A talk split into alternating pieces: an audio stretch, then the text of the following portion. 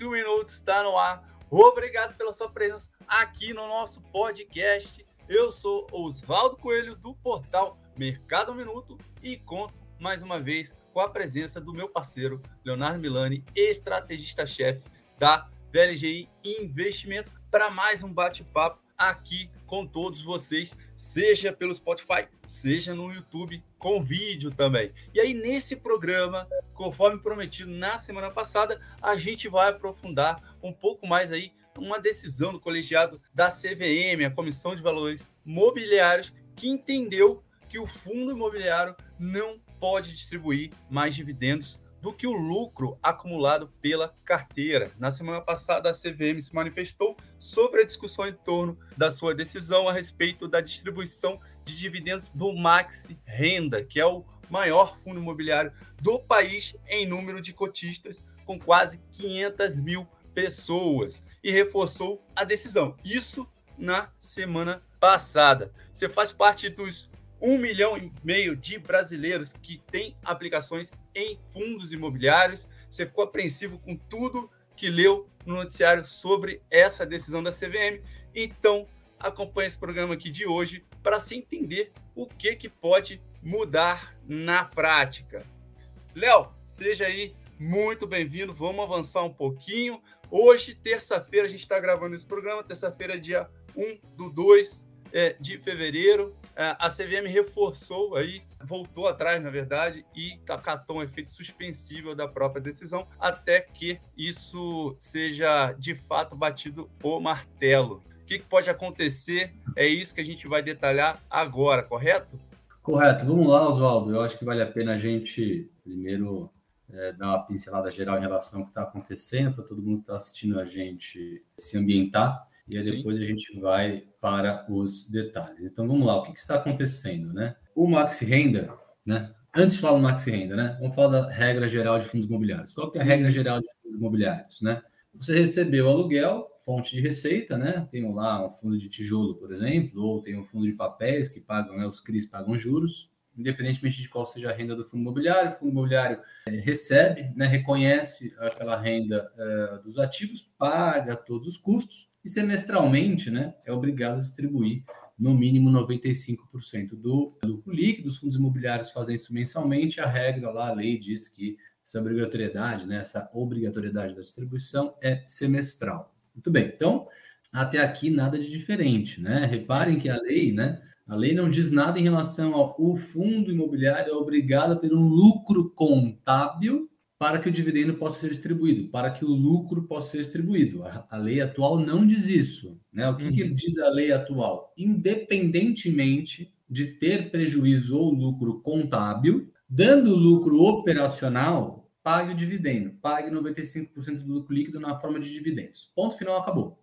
É isso que diz a lei hoje. O maxi renda, já trazendo para o caso atual, né? O maxi renda tem prejuízo contábil, né? Uhum. Como é que acontece isso? Muito provavelmente por marcação a mercado, muito provavelmente por reavaliação de ativos. Então, se a gente está falando de imóveis, se a gente está falando de tijolo, algum imóvel que possa ter sido marcado a mercado a menor pelo avaliador independente. E os fundos imobiliários são obrigados a reavaliar aqueles imóveis físicos que eles são donos com a periodicidade pré-definida, seis meses ou um ano. Ou marcação a mercado, você pegar um fundo de papéis, né? É, marcação a mercado de CRIs, de LCIs. A curva de juros abriu e aquele título é marcado ao mercado a menor do que o custo de aquisição. Repare né, que tanto no caso do imóvel, né, do tijolo, que está alugado e é marcado a menor, quanto no caso do CRI, que é marcado a menor, ambos ativos continuam cuspindo dividendo, continuam cuspindo uhum. renda. Essa marcação ao mercado a menor é simplesmente é, variação dos preços, variação dos preços dos ativos, que, é,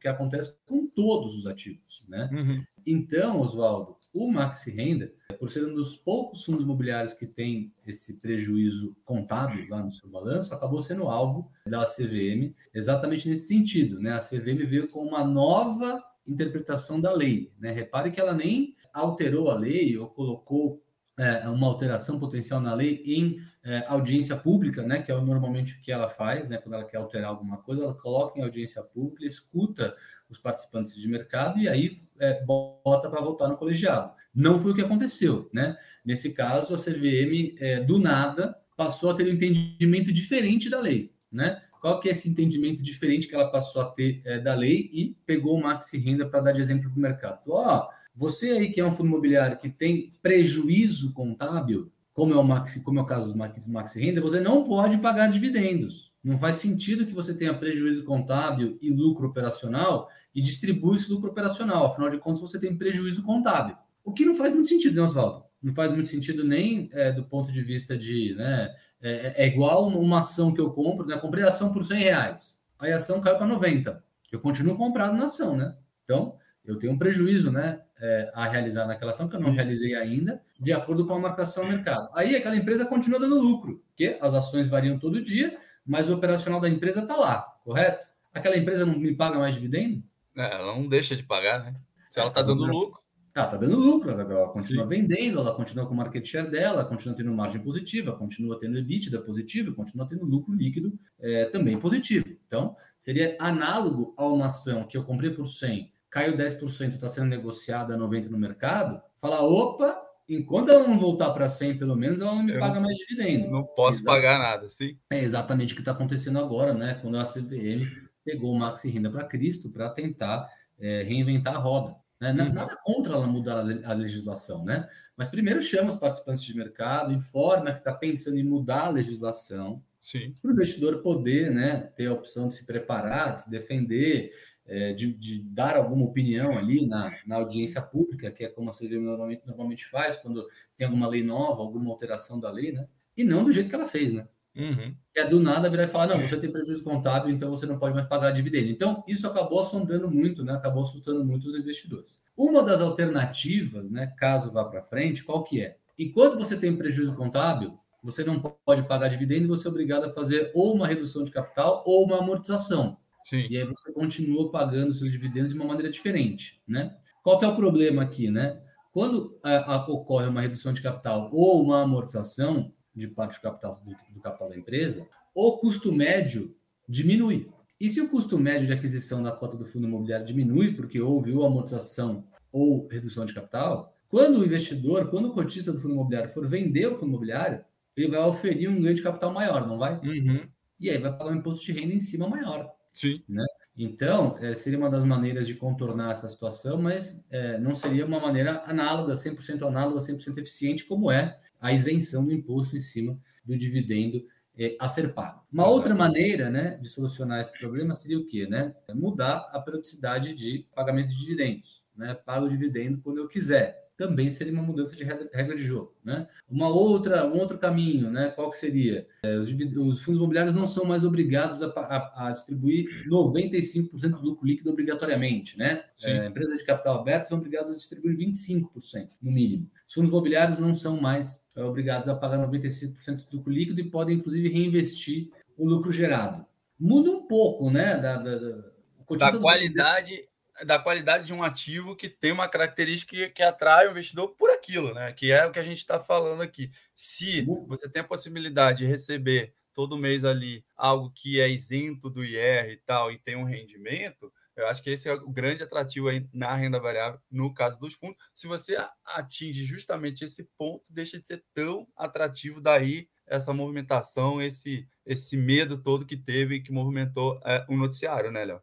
Exatamente. E aí, aparentemente, como você muito bem mencionou, né, a CVM botou a mão na consciência agora, acatou o pedido do, do Maxi Renda, que entrou com recurso, e momentaneamente está suspenso até nova votação, até novo parecer, até novo entendimento da CVM, que vai ser publicado em breve. Exato. Mas, mas o fato é que ela praticamente tentou mudar a lei né, é, do nada, né, numa canetada, né, tentou mudar a regra do jogo numa canetada sem né, nem ao menos ter ouvido o mercado. E aí, é claro, as pessoas ficaram preocupadas. Né?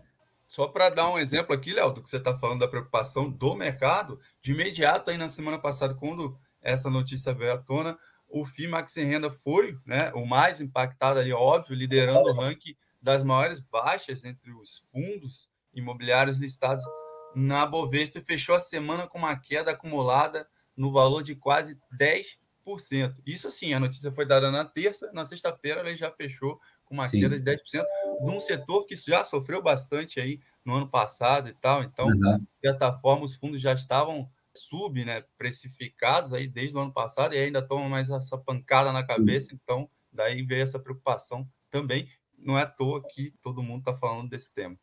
Sim, é, é um tema muito em voga e os fundos imobiliários concentram uma parcela muito grande né, de, de, de, pessoa física, inclusive aquela pessoa física que é mais conservadora. Né? A volatilidade dos fundos imobiliários né, é bem menor é, do que a volatilidade das ações. Né? Então, muitas vezes, e de maneira correta, na nossa opinião, né, Oswaldo, os investidores Sim. acabam olhando fundos imobiliários como uma porta de entrada para esse mundo de renda variável. Né?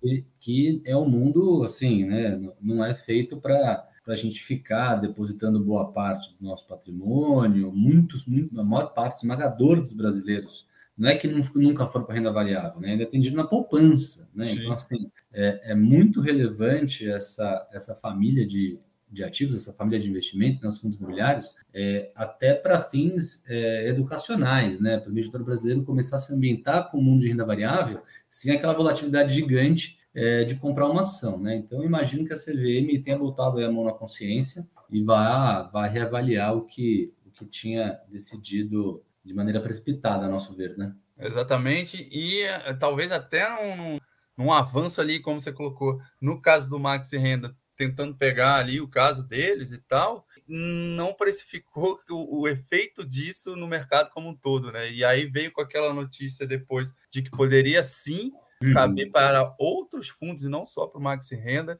E agora, hoje, terça-feira, dia 1 de fevereiro, vem com essa decisão suspensiva, muito provavelmente por toda a pressão no mercado e tudo mais, já para poder dar um passo atrás e voltar a manter o que era visto aí que todo o mercado seria afetado e não só o Maxi Renda. Acho que o ponto é esse e por isso que eles estão voltando atrás. Léo, vamos explicar um pouquinho melhor essa questão digamos lá, num cenário que não, a gente está falando aqui que provavelmente eles podem voltar atrás, mas vamos lá, num cenário de que não, eles vão seguir em frente é. e vai haver uma mudança, tá? Uma das formas que você tinha colocado aí que os fundos poderiam se adaptar, por exemplo, hoje eles pagam ali, eles, eles por lei, né, tem seis meses para pagar ali Isso. o que rende, né? Os Isso. 95% é, do fundo. É. Só que, na prática, eles vão pingando isso mês a mês, eles não pagam Isso. a cada seis meses. Eles, Seria uma, eles... uma uhum. possibilidade é, o, o, fundo ficar esperando um bom momento que o preço dele tivesse bom para poder distribuir dentro de seis meses? Seria uma possibilidade. Seria uma possibilidade, mas à medida que isso vai sendo aventado, né, à medida que isso vai sendo colocado na mesa, os fundos imobiliários vão tomando uma característica, uma forma cada vez mais próxima de ações. Sim. Né? Fundo imobiliário nos Estados Unidos, os rates, né? O rate pode se endividar. O fundo imobiliário no Brasil não pode se endividar. É, rate no Brasil pode reinvestir o lucro. No Brasil, não, né? No Brasil, a, o fundo imobiliário é obrigado a fazer uma nova oferta é, para daí captar é, dinheiro novo e aí sim fazer novos investimentos. Então, à medida que né, a gente vai dando um jeito né, de contornar essa situação, a gente vai dando um jeito né, dos fundos imobiliários poderem não pagar esse Aham. dividendo, mais a classe de ativo vai se aproximando de uma ação. Né? O fundo imobiliário não pode, não pode, né? Tem, é, ter um regulamento, está lá no seu prospecto, né? Algo diferente disso, né? Pagamentos Sim. periódicos de no mínimo 95% do lucro líquido, né? Semestralmente no mínimo, né? Eles optam em fazer Distribuição é descotista. E uma ação? Uma ação pode tudo. Uma empresa de capital aberto pode tudo. Exemplo, é, a empresa vai lá e faz uma aquisição. Todo o caixa que ela está gerando, ela vai estar tá usando para pagar essa aquisição. Todo uhum. lucro retido, todo lucro retido atual e toda geração de caixa futura, ela vai lá e usa para pagar essa aquisição. Uma empresa de capital aberto, uma ação né, de uma empresa de capital aberto, pode captar dívida. Né? Não precisa chamar uma assembleia de acionistas para captar dívida. Uhum. O banco fala, quero dívida. Vou emitir um bonde, vou emitir um CRA, vou emitir uma LCI, vou emitir um CDB, vou emitir uma debênture, assim por diante. Fundo imobiliário, não. Sim. O fundo imobiliário é bem mais engessado. Então, essas características do fundo imobiliário ser mais engessado, né, obrigatoriedade do pagamento do dividendo de 95%, que é praticamente o lucro inteiro, não poder se alavancar, o fundo imobiliário é, é, é, não pode mudar o estatuto do fundo imobiliário a ponto de flexibilizar ou pagar menos dividendo ou tomar uhum. dívida, pelo contrário, é uma coisa mais engessada. Tudo isso faz com que a classe de ativos seja mais conservadora. Sim. Tudo isso faz com que a classe de ativos tenha menos volatilidade. Né? É, tudo isso fez com que né, a, a classe de ativo atraísse milhões né, de investidores nos últimos anos e, assim, com certeza tem muito investidor que não tem nenhum centavo em ações e tem bastante fundo imobiliário, exatamente porque Sim. não tem um perfil é, para ter ações e gosta do investimento em imóveis de maneira inteligente, que é o que a gente sempre colocou aqui, né, Oswaldo? Acho que vale até a pena é, disponibilizar depois o link aqui para o pessoal ver aquela nossa explicação detalhada né, das vantagens e desvantagens dessa classe de ativos chamada fundos imobiliários. Sim. Mas é, o investidor está acostumado com algo mais é, conservador e legalmente né, ele está protegido contra algo mais arrojado. Pelo contrário, legalmente, né, os fundos imobiliários são obrigados a manter esse padrão conservador, tanto de investimento, né, reinvestimento, não pode. É obrigado a chamar a Assembleia de Cotistas, o cotista é obrigado a aprovar uma emissão nova de ações para aumentar o capital da empresa, aumentar o capital do fundo imobiliário para comprar mais imóvel. Ficar com o lucro retido para comprar um imóvel novo, não pode. É obrigado a distribuir aquilo. Então, se começar a mudar essas características do fundo imobiliário, né, enfim, a gente aqui não é ninguém para falar, não, tá certo, CVM não tá, pode ou não pode. O que a gente está né, sugerindo aqui, o que, que é, né? É, avise que a regra do jogo vai mudar. Uhum. Não muda a regra do jogo do nada, porque quem está acostumado com uma classe de ativo muito conservadora, esse cara precisa ser avisado, né? Que a classe de ativo é, vai se tornar mais arrojada para tomar a melhor decisão de investimento. Ele pode ser surpreendido do dia para a noite falar, ó, oh, agora o fundo imobiliário vai poder tomar dívida, vai poder reinvestir, uhum. Não pagar o dividendo vai fazer amortização para poder pagar o dividendo, né? Eu acho que a CVM pecou um pouco nisso, na comunicação e na maneira, né, com que é, ela, ela, ela fez toda essa Sim. nova avaliação de quem pode pagar dividendo e quem não pode. Né? O lucro contábil está é, tá negativo, de novo, é a marcação mercado negativo dos imóveis. Os imóveis depreciam, hum. depreciam. A depreciação não come lucro contábil. Então, o imóvel que foi depreciado, mas continua sendo alugado, e, o, e, o, o aluguel continua sendo pago, não tem vacância nenhuma, só porque aquele imóvel foi depreciado e ficou abaixo do valor de aquisição, marcando lá um prejuízo contábil, ele não pode mais pagar aquele dividendo, aquele aluguel? Não, aquele aluguel está lá, está alugado. E daí que ele se depreciou?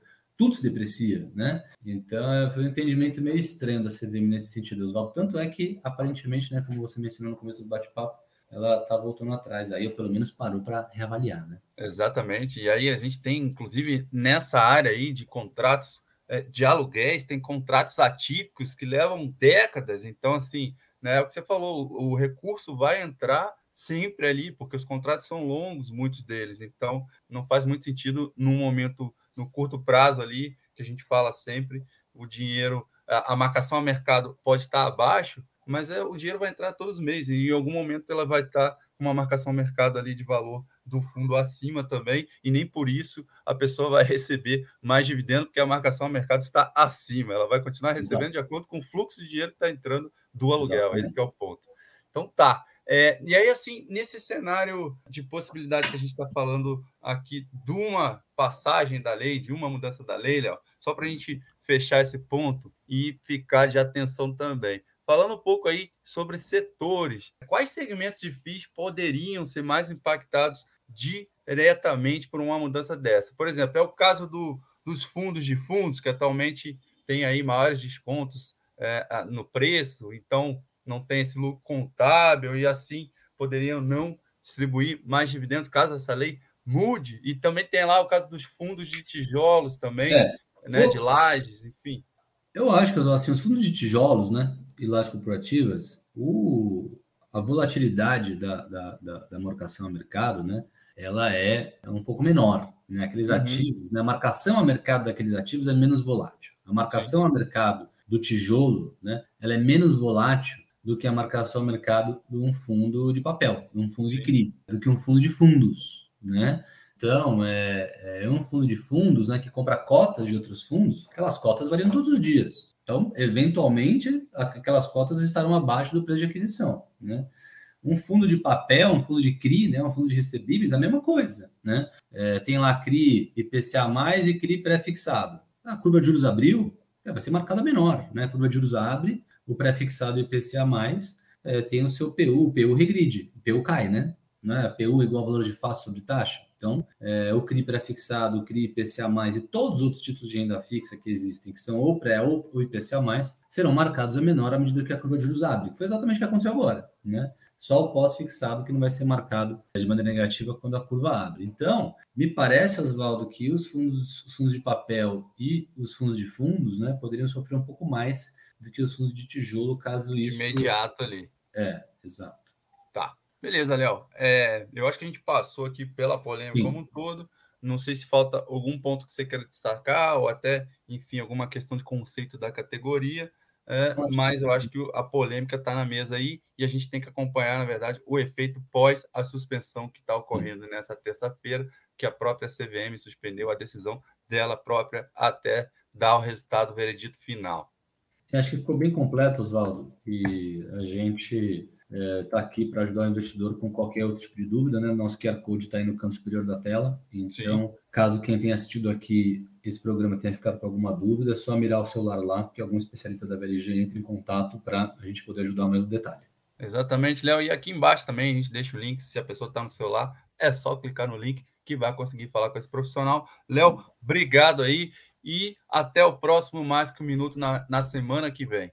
Abraço, Oswaldo. em breve e você que acompanhou a gente até aqui. Um muitíssimo obrigado também por seguir com a gente. Aproveita, curte esse conteúdo, compartilha esse nosso canal com outras pessoas, com outros investidores. Assim, a gente vai alcançando o maior número possível de pessoas, tá bom? E para você seguir bem informado sobre o noticiário financeiro, é só acompanhar o site mercadominuto.com.br ou então seguir a gente pelas redes sociais no arroba mercado 1 minuto.